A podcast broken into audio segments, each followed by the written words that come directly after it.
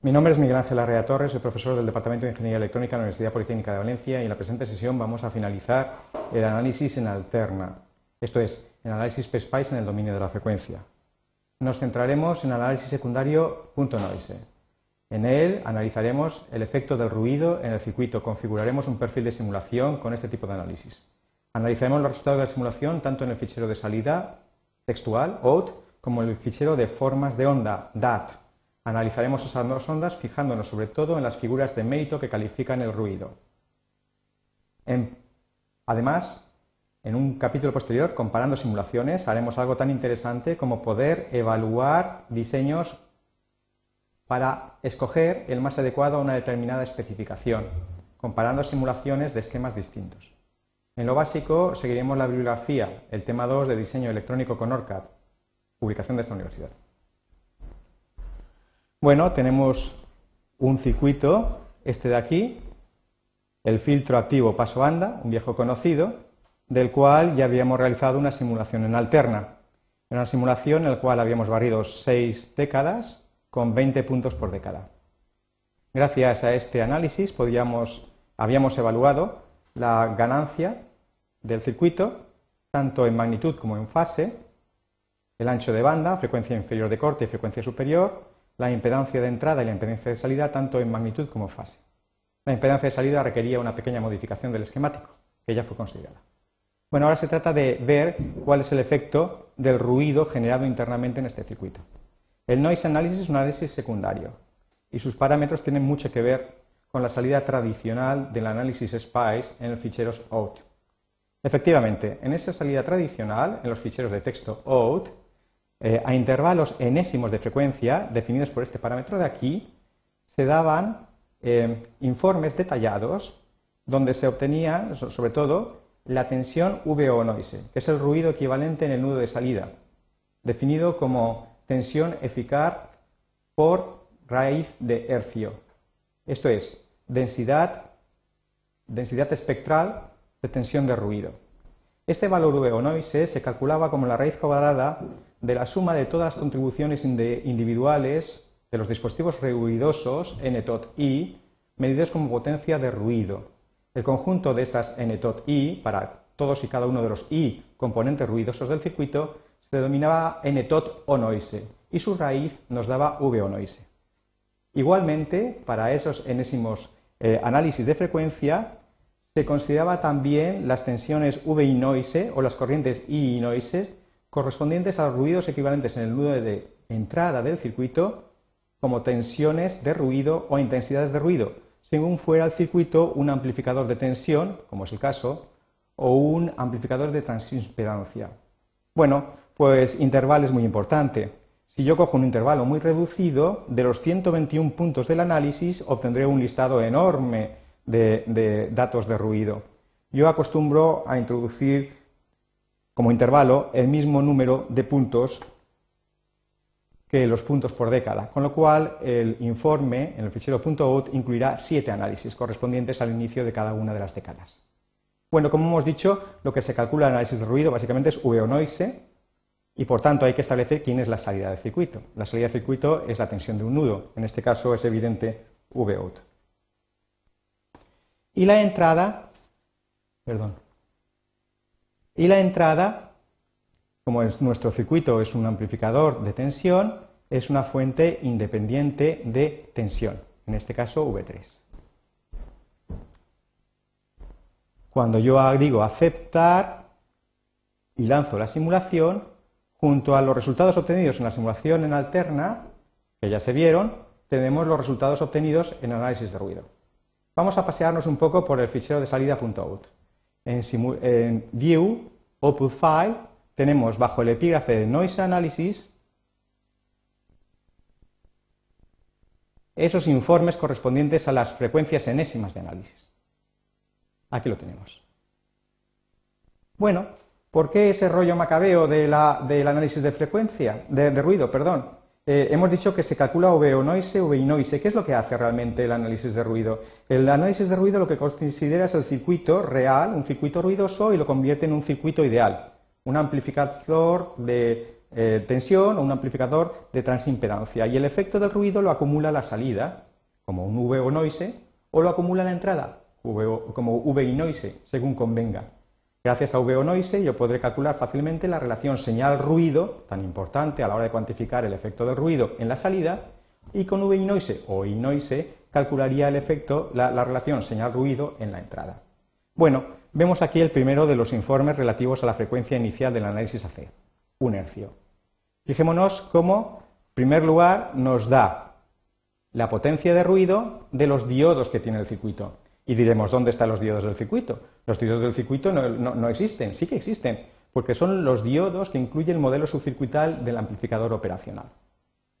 Bien, ¿quién genera ruido en el circuito? Las resistencias y todos los componentes semiconductores, diodos, JFETs, MOSFETs, MESFETs y transistores bipolares. De hecho, el análisis de ruido considera tres tipos de ruido.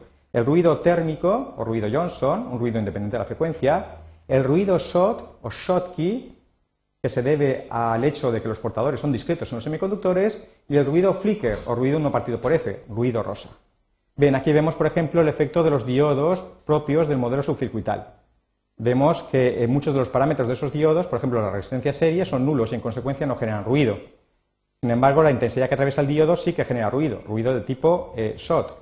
Y eh, también podríamos hallar la componente flicker del ruido, Muchas veces algunas de estas componentes van a ser nulas por el sencillo hecho de que el modelo de simulación no incluye los parámetros oportunos AF y KF que modelicen el ruido flicker. Después vemos los semiconductores que forman parte del circuito. De nuevo nos encontramos con semiconductores, tales como los transistores, correspondientes al modelo subcircuital.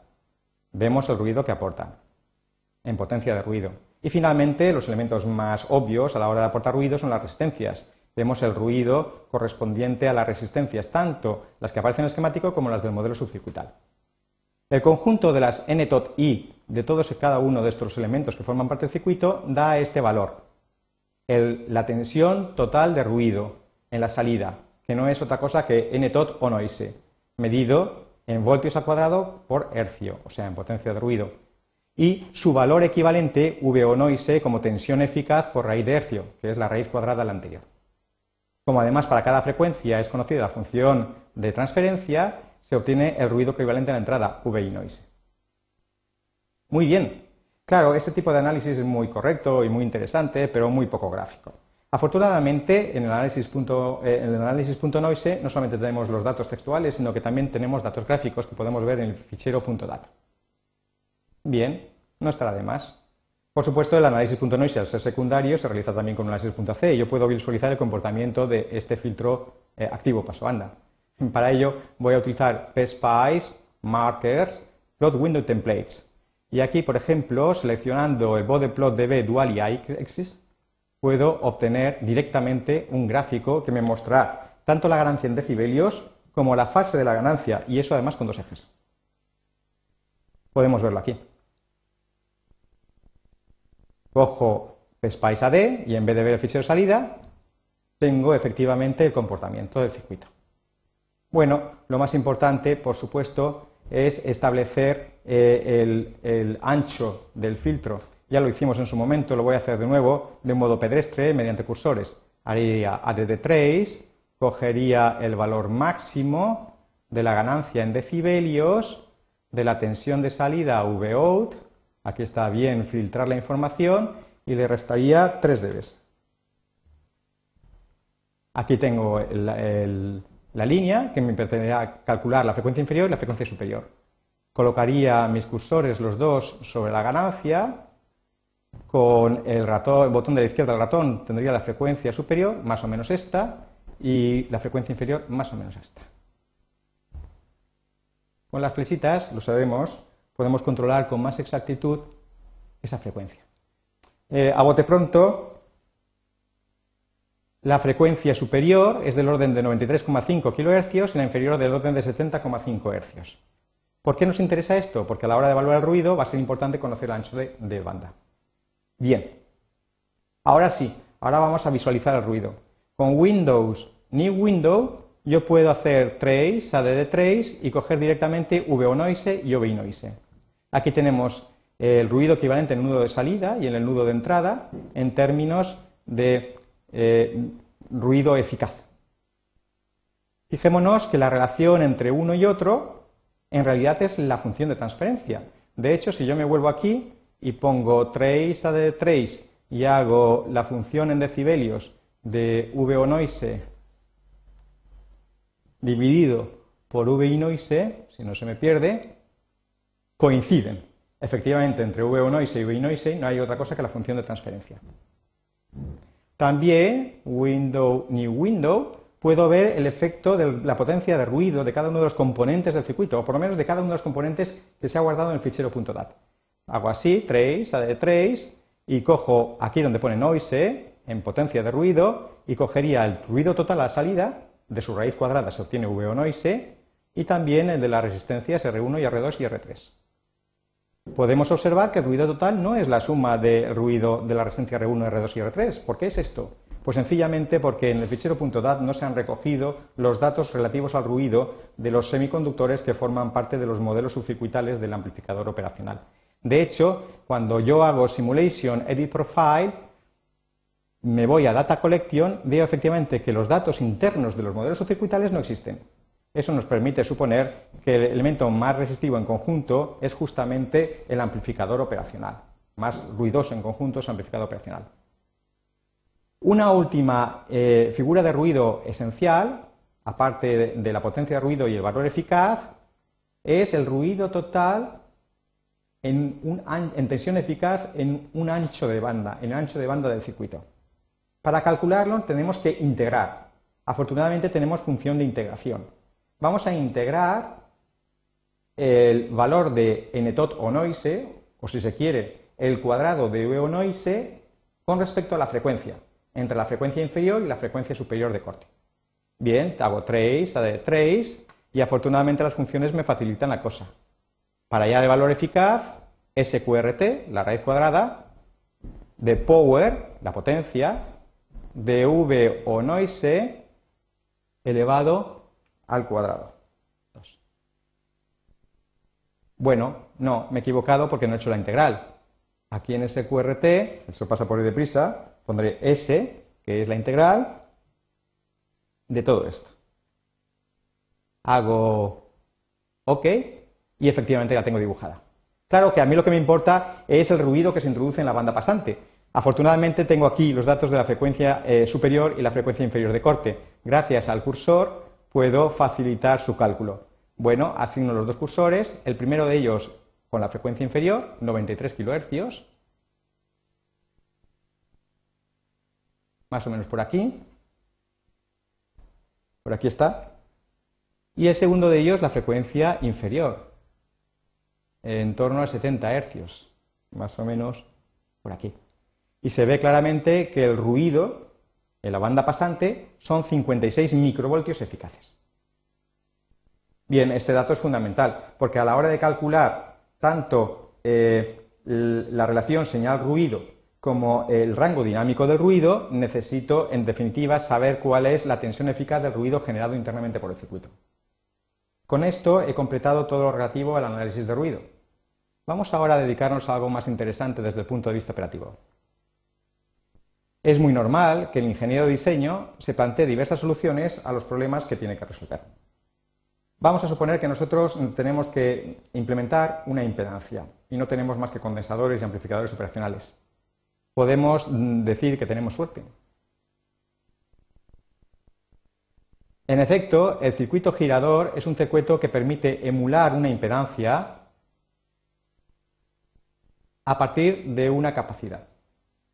¿Qué es un circuito girador? Un circuito girador emula eh, una impedancia a partir de otra porque es un circuito activo que permite modificar la fase de esa otra. En definitiva, se trataría de implementar una inductancia a partir de una, capacidad. Este circuito que vemos aquí es un girador de impedancias. Bueno, es casi un circuito de Wikipedia. De hecho, la impedancia que veremos, que veremos es equivalente a la de este circuito. Una inductancia que vale el valor de la capacidad multiplicado por R2 y R1. En serie, con una resistencia R3 que vale justamente el valor de R1. Bien, Lo primero que se me ocurre cuando yo tengo que optar por diversas opciones a la hora de realizar un diseño es colocarlos en paralelo, colocar varios circuitos en paralelo dentro de un esquemático e incluso excitándolos con la misma fuente de estímulos. En el caso del análisis en alterna, afortunadamente podemos permitirnos el lujo de disponer varias fuentes de estímulos, en este caso con la misma magnitud y fase, con lo cual facilitaremos el cálculo de impedancia de entrada, que es de lo que se trata. En el caso de que fuera análisis de C, solo podríamos tener una única fuente, puesto que el análisis principal de C, el barrido principal, admite solamente una variable pues sea una fuente de tensión, una fuente de intensidad. En el caso transitorio nos encontraríamos en un caso similar al análisis.ac. Podríamos tener varias fuentes de ellas. Bueno, se trata de ver si efectivamente este circuito, que en principio, siendo ideal, realizaría esta función, va a comportarse así, porque hay que tener en cuenta que el amplificador opcional es real, no ideal. Bueno, ya tengo preparado un perfil de simulación para ello. El perfil de simulación va a hacer un barrido en alterna entre 1 y 50 kHz a 20 puntos por década. La única personalización del perfil es que el resultado de la simulación va a ir un fichero que he llamado AC1. Esto es para que quede claro que es el resultado gráfico de la simulación del primer circuito. Voy a utilizar dos. Bueno, lanzo la simulación. Y aquí puedo evaluar las impedancias. Trace, AD trace. Bueno, casi que vale la pena teclearlo si funciona bien el teclado menos V y partido y V3 me dará la impedancia de entrada del circuito girador. Y para hallar la, la del circuito equivalente tendría paréntesis menos V y EQ partido y V4. Aquí tenemos las impedancias, sino que me he equivocado. Vemos como efectivamente el módulo de la impedancia, el signo menos aquí es puramente testimonial, eh, se cumple bastante bien, por lo menos hasta 10 kHz. Pero claro, yo lo que quiero ver es que si efectivamente la fase del circuito es la misma. Así que pondríamos trace. Bueno, una cosa que puedo hacer es aproximadamente hacer esto, selecciono, hago control C y voy a poner mi nuevo traza. Trace, add trace, calcularía la fase con la función P. P, control V. Vemos la fase, no se ve muy bien, es evidente eh, que no es bueno el eje. Bueno, lo puedo hacer es coger esto, control X, poner un eje de nuevo, plot a axis, ¿vale? Y hacer sobre el gráfico control V. Y aquí tenemos la fase del circuito girador, de la impedancia del circuito girador. Y como referencia voy a poner la del circuito equivalente. ¿vale? Entonces eh, es fácil. Selecciono, control copy, cancelo. Fijémonos que este eje es que está activo ahora. Trace, add trace, digo fase, a ver dónde está la P. P, control V, tendría la fase del circuito equivalente. Vemos que, bueno, vemos que esta fase ha quedado aquí de nuevo. Afortunadamente,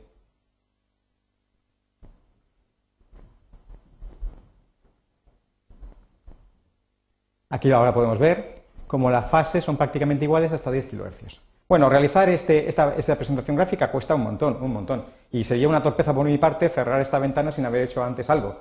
Voy a guardar la presentación de eh, este, este, análisis. Sería así, Window, Display Control. Y le llamaría, por ejemplo, análisis. ¿Vale? Y diría Save to. ¿Vale? Veremos dónde se guarda. Lo voy a guardar en fichero local Aquí está bien, fijemos que se guarda con el la extensión PRB AC1. ¿Vale? Save. Lo ha guardado. Close. Lo ha guardado porque lo voy a utilizar después. De hecho, podríamos considerar otra posible opción. Vamos a suponer que queremos ser eh, más precisos y queremos eliminar la resistencia en serie de la inductancia. Voy a seleccionar este segundo girador. Falta convertir en activo su perfil, que ya está preparado. Muy bien. En este caso, el circuito girador es mucho más depurado. Es tan depurado que no solamente es capaz de girar este condensador y obtener una inductancia que vale C1 por el valor de estas resistencias, todas son iguales al cuadrado, sino que además este otro circuito elimina la resistencia serie. Efectivamente, este otro circuito se carga de generar una resistencia menos R que eliminaría la resistencia serie. De hecho, esta resistencia que aquí aparece únicamente tiene como finalidad eh, eh, evitar el hecho de que haya tensiones independientes, fuentes de tensión independientes, cortocircuitadas con impedancias, que como sabemos está prohibido en el PSPICE. Bueno, yo puedo lanzar la simulación y el perfil de simulación tiene como gran diferencia sobre el anterior que se va a guardar el fichero de datos como AC2.dat, para que quede claro que pertenece al segundo esquemático. Por lo demás, vemos que el etiquetado de los nudos es exactamente igual. Eso nos facilitará visualizar los resultados. Aquí puedo hacer Window Display Control y en Display Control hago Load el fichero probe correspondiente, que está aquí en Girator 1, AC, AC1. Muy bien. Lo cojo, análisis y digo Restore. Y aquí tenemos el comportamiento. Vemos que este circuito, pese a parecer mucho mejor en el sentido de que la resistencia serie del circuito equivalente es nulo, no tiene un comportamiento exactamente ideal, salvo en las frecuencias que oscilan entre el, kilohercio y los 10 kilohercios aproximadamente. En módulo sí, pero en fase no. ¿Vale? Claro, si yo ahora quisiera comparar un circuito y otro, lo primero que se me ocurre es hacer window, tile horizontal y tendría los comportamientos de ambos circuitos. Claro que, aunque pudiera habilitar los, cursores y realizar mediciones, en realidad me sería difícil llegar a conclusiones.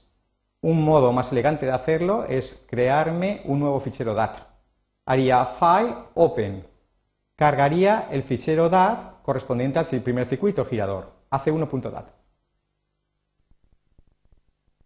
Una vez abierto esta nueva ventana, yo puedo añadir datos del otro esquemático con File, Append Waveform. Me iría al segundo circuito, girador 2, cogería el fichero AC2.dat. Fijémonos que los datos obtenidos en un fichero de formas de onda y en el otro son realmente distintos, no son el mismo circuito. Cada uno de ellos, en principio, se guardará como si fueran secciones del fichero de datos. Si yo me cargo las secciones, haré un mix de todos los datos a mí me interesa no cargarme esas secciones. Eso lo hago aquí haciendo do not skip sections. Y ahora, si yo hago window display control y cojo mi display análisis, tengo todas las formas de onda. Fijémonos que cada una de estas, la impedancia de entrada y sus equivalentes del circuito 1 y 2, aparecen dos veces, con dos trazas. Yo puedo clicar sobre sus símbolos para saber de dónde proceden. Podría ser interesante separarlos. ¿Vale? Aquí estoy viendo el desfase. ¿Vale? Voy a ver, por ejemplo, cuál es el desfase correspondiente al fichero primero. Voy a cogerlo y copiarlo. Y añadiría la traza así. Trace add trace y pondría control V y para que quede claro que es de la traza correspondiente al primer fichero cargado, AC1, aquí se ven los dos, pondría arroba F1. Arroba es un sufijo que se emplea en los multianálisis y también cuando añadimos ficheros a un fichero de datos. F1 haría referencia al primer fichero, a AC1.dat. Bueno, el arroba F1 hace referencia no tanto a IV3, a, perdón, a conjunto, como a IV3. Arroba F1. Me disculparán entonces.